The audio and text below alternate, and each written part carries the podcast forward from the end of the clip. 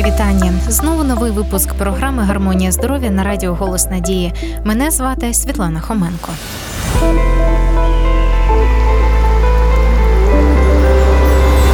Гармонія здоров'я. Це мрія багатьох людей, і багатих, і бідних. Мрія кожної людини на землі. Як зберегти своє здоров'я, будемо шукати відповіді на ці питання. Я рада вітати у нас в гостях Грінішина Ольга Пилипівна, лікар-терапевт, гастроентеролог, фахівець з питань здорового способу життя і також директор відділу здоров'я Подільської конференції християн-адвентистів сьомого дня. У нас в гостях. Сьогодні наша тема досить така важлива і злободенна у наш час.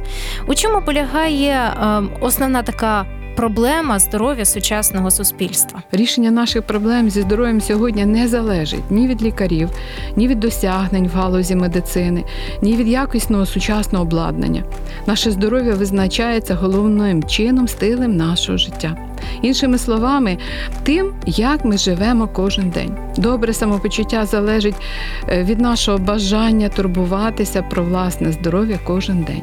Ще в вересні 2011 року Організація Об'єднаних Націй провела зустріч на вищому рівні по питанням всесвітньої кризи, пов'язаної зі зростанням числа неінфекційних захворювань. Або іншими словами, ці хвороби називаються ще хворобами нашої цивілізації. І до таких хвороб відносяться ішемічна хвороба серця, гіпертонія, інсульт, діабет, рак, ожиріння. Цих хвороб так багато, і Всесвітня організація охорони здоров'я також турбована ростом кількості хворих на ці захворювання. І лікарі, не дивлячись на таку велику кількість медикаментозних препаратів. Здавалось би, картина має покращуватись, але кількість хворих на неінфекційні захворювання постійно зростає, і це забирає ці захворювання, забирає життя мільйони людей в цьому світі. І звичайно, Всесвітня організація охорони здоров'я і лікарі, практичні лікарі, вони розробляють, досліджують фактори, які впливають на здоров'я, що можна зробити, щоб вилікувати ці хвороби. І е, на це саме направлене сьогодні зусилля сучасної медицини. Ми власне торкнемося питання факторів ризику цих хвороб. На вашу думку, от ваша особиста думка, ви спілкуєтеся із е, з багатьма людьми, які приходять до вас на прийом.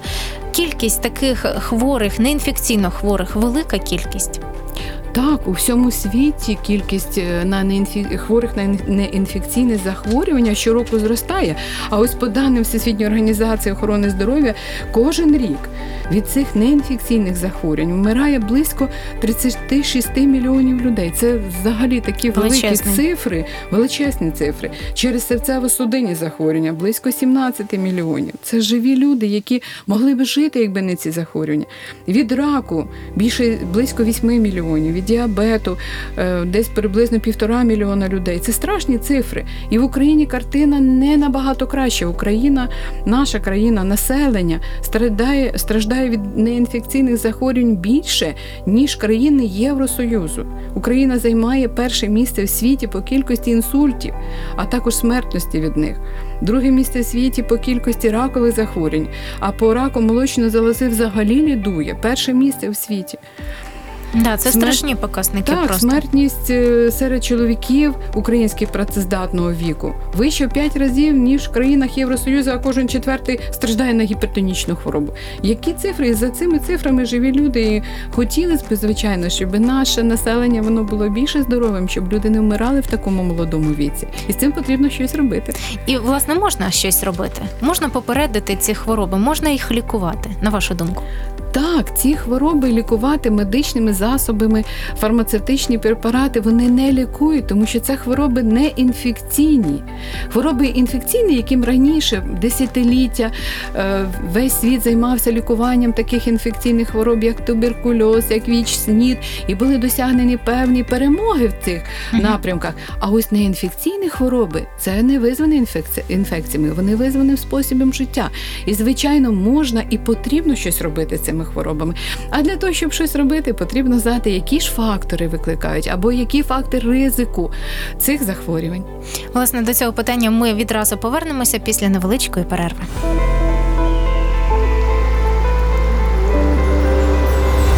Гармонія здоров'я.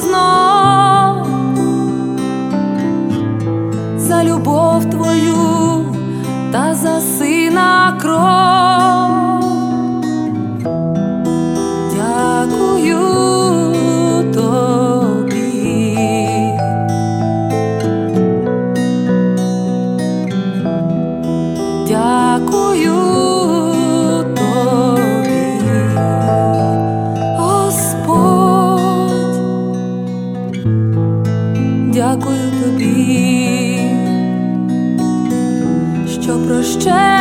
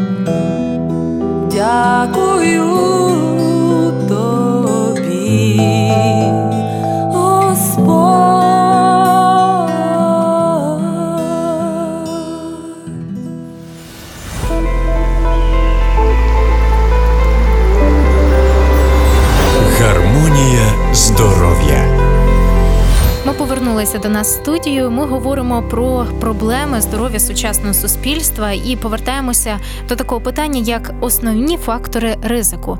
Розкажіть, будь ласка, більш і докладніше, що ж це за фактори ризику? Це ті фактори, які саме визивають хвороби неінфекційні. І сьогодні вони відомі і науково доведені ці фактори ризику.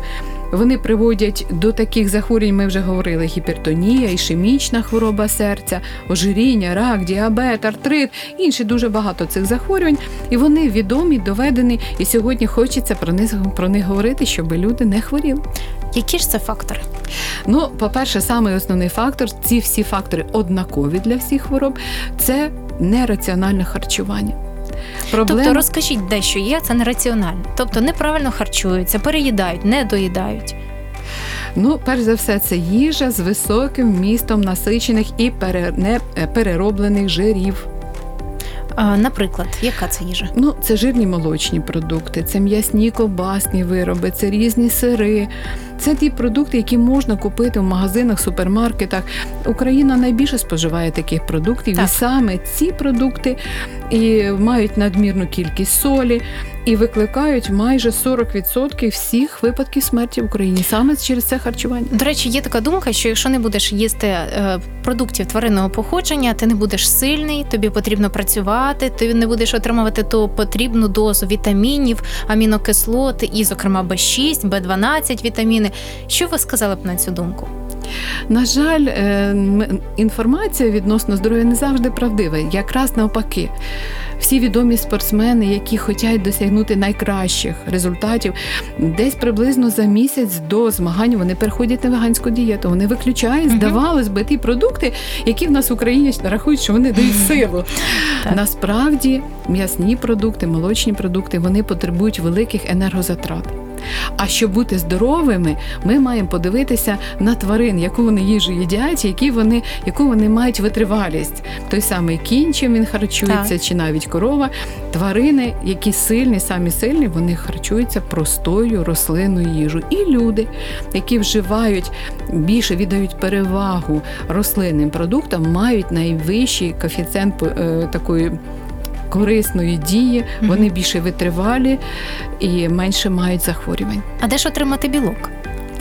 Насправді продукти рослинного е, походження вони дуже багаті на білок. Наприклад, в стакані простої капусти білокачаної міститься 5 грам білка.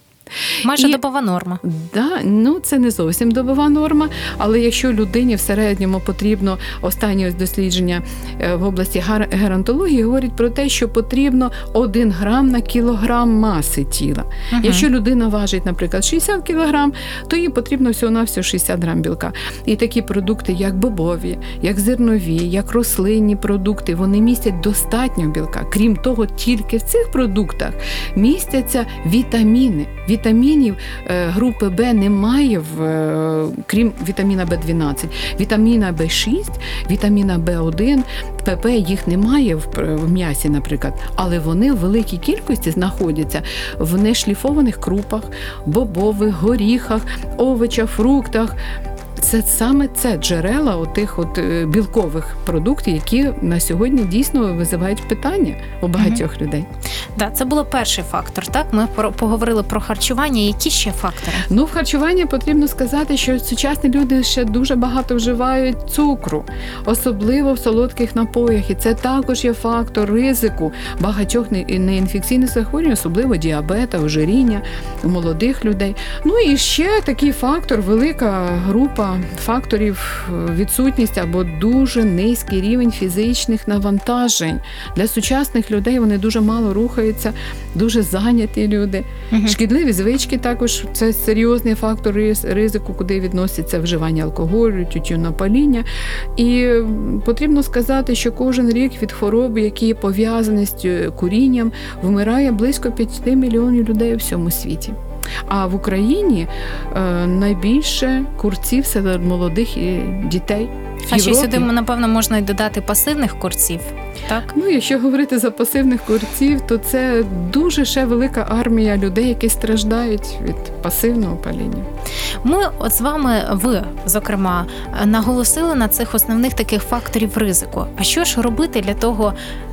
Щоб все-таки покращити своє здоров'я, здоров'я суспільства, як що потрібно змінити в стилі життя людей? Я думаю, що дуже важливий фактор це правильна інформація. Сьогодні настільки багато інформації неправдивої в галузі здоров'я, що люди повинні знати чітко, що робити, щоб зберегти здоров'я від молоду до самого е, такого. ну, Я ще не сказала, що ще один є фактор ризику це вік. Чим людина старіша, тим в неї більше цей букет. Дуже багато пацієнтів, які приходять до мене на прийом, вони кажуть, приходять і кажуть, лікар, ви знаєте, у мене цілий букет. У мене завжди це слово визиває сум, тому що мені сумно, що дійсно людина за свої роки вона таки зібрала багаж різних захворювань, а їх могло б і не бути. Якби не було тих факторів ризику, то сьогодні новий термін є в профілактичній медицині, в геронтології це здорове старіння. Іншими словами, можна сказати, що людина буде старіти, але кількість хвороб в неї може не збільшуватись. А є навіть такі випадки, коли людина починає займатися своїм здоров'ям в такому вже ну преклонному віці, 70 років є такі випадки, і старше навіть люди, і вони е, почуваються набагато краще, ніж молоді люди. Мгм. Організм можна тренувати, і наш спосіб життя рішення е, кожен день, як ми себе почуваємо, що ми робимо своїм тілом, приведе до того, що навіть старість може бути в радість. А на вашу думку, можна змінити ту ситуацію, якщо все життя люди жили таким неправильним, нестабільним здо- здоров'ям, да? постійні якісь були стреси, постійні ось ці фактори ризику, які були вище вами нагадані. Чи можливо, от, як ви сказали, вже в такому більш е, старшому віці змінити ситуацію і дійсно відновити, хоча б покращити здоров'я? І потрібно, перш за все, потрібно прийняти правильне рішення. Якщо людина приймає рішення, що ми і бачить, що мені не допомагають таблетки, що таблетки мають масу різних побічних дій, людина втомлюється, це витратяться великі кошти, і людина нарешті каже: Ну я щось хочу змінити, я буду щось міняти в своєму Мгм. житті. Починає. Цікавитись інформацією, приймає цю інформацію. І, звичайно, потрібно зусилля, тому що перемогти свій апетит це Так. не так просто. Але людина тим і відрізняється від тварини, наприклад, від собаки, що вона може прийняти рішення, може проаналізувати свою ситуацію здоров'я, може побачити, до чого вона йде, отримати корисну інформацію, прийняти рішення. Я буду жити інакше, я буду жити здоровим життям. І Впроваджувати оцю інформацію поступово, ага, менше жирів, менше цукру, менше солі, більше починає людина рухатись. І от результати, які вона отримає, людина навіть в захваті від того, що це можливо, знижається тиск без медикаментів, тому що знижається рівень холестерину, який знаходиться в тваринній їжі. Вже не потрібно кардіомагніт вживати, вже менше препаратів для зниження тиску, не потрібно розріджувати кров, не потрібно багато яких ліків, і це приносить велике задоволення. І людина якби заохочує сама себе рухатись далі і жити повноцінним здоровим життям. Я вам щиро дякую. На цьому наша розмова не завершується. Невеличка пауза, і з корисної довідки ви почуєте також корисну інформацію. Відразу після цього ми повертаємося і ще поговоримо на дану тему.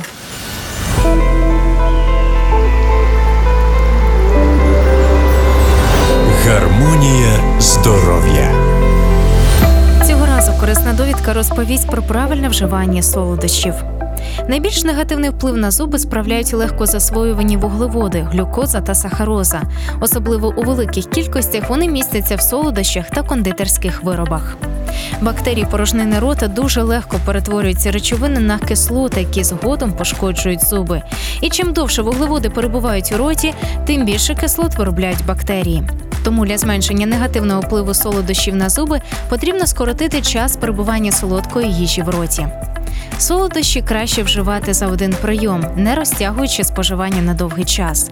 Варто зауважити, що залишки солодкої їжі довго знаходяться в роті. Навіть невелика кількість водного розчину цукру залишається в порожнині рота до 15 хвилин, а залишки хліба, цукерок, кондитерських виробів знаходяться в роті більше години після вживання. Ось перелік простих та ефективних рекомендацій щодо правильного вживання вуглеводів. По-перше, не завершуйте прийом їжі солодощами. Після солодкого рекомендується прополоскати або краще почистити зуби. Можна також з'їсти якийсь твердий продукт, що очистить зуби від залишків вуглеводів, яблуко, моркву і та інші тверді овочі і фрукти. Солодкі напої випивайте максимально швидко. Особливо довго в ротовій порожнині знаходяться льодяники та карамельки, тому їх варто взагалі виключити з раціону. Не їжте солодкого на ніч. Зменшіть загальну кількість і частоту вживання солодкого. Науковці дослідили, що людина без шкоди для здоров'я може з'їсти не більше 30 грам цукру на добу. Оптимізуйте харчування так, щоб вуглеводи споживалися у вигляді овочів, фруктів, соків, а не кондитерських виробів та солодощів. І з раннього дитинства привчайте дітей споживати солодощі рідко. Це буде запорукою здорових зубів на все життя.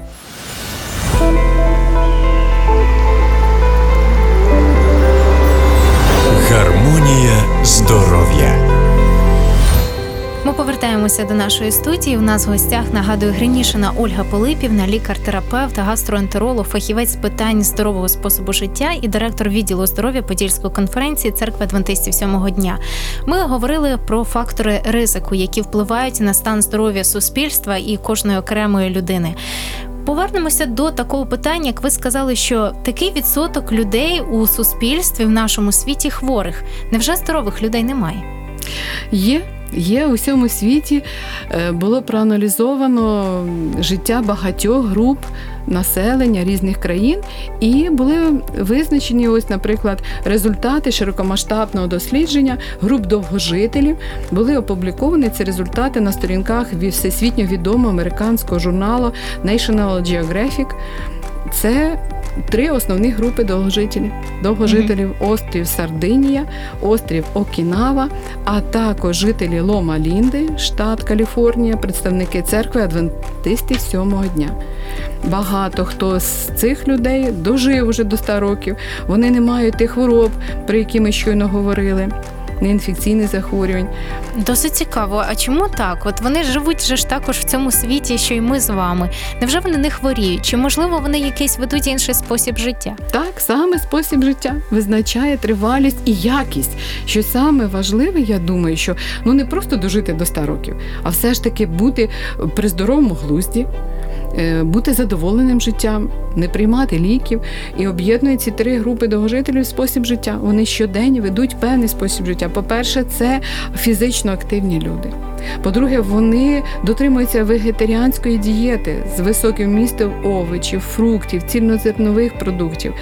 Вони не мають шкідливих звичок, цінують дуже в них на високому рівні такі сімейні цінності. Ну і звичайно, дуже важливий такий фактор це позитивний погляд на життя і їхні релігійні переконання. До речі, оцей останній фактор він багатьма людьми відомий, і ніби люди знають, що потрібно мати віру, мати а, любов один до одного, вірити в Бога. Але чому наше суспільство так відкидає цей фактор? Думаю, що ті роки е, такого атеїзму вони повпливали, особливо на старших людей. Але мене особисто дуже радує, що дуже багато людей відвідує сьогодні церкву, розуміють і бачать вплив е, такого релігійного життя на здоров'я.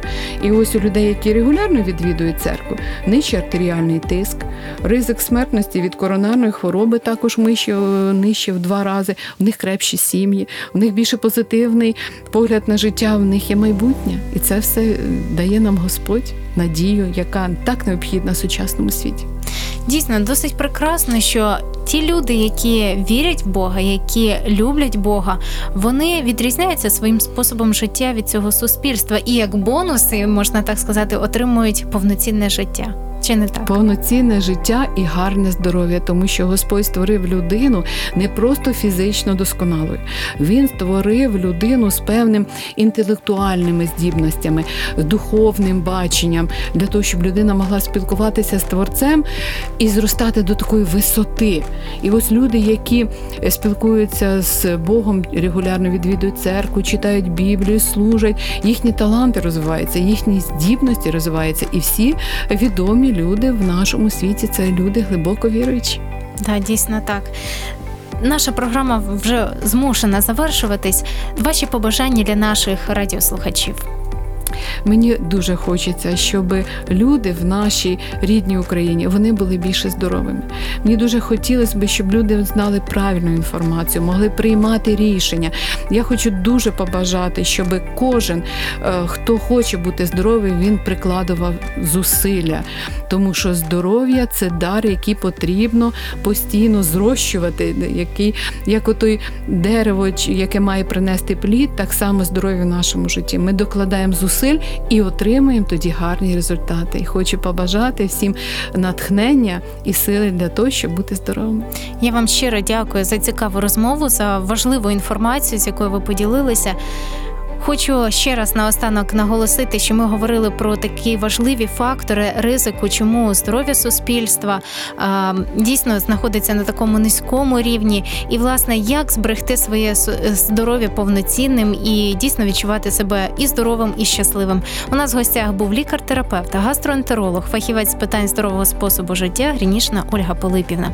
Якщо у вас є питання, якщо у вас є побажання стосовно нашої програми, не тільки нашої програми, якщо у вас виникло бажання досліджувати Біблію, а також дізнатися більше про уроки е, здорового способу життя, вісім принципів здоров'я, телефонуйте на номер 0800 30 20 20.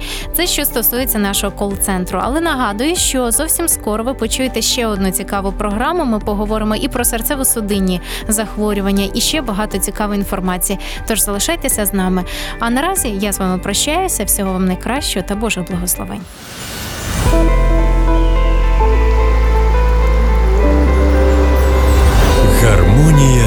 Rodo.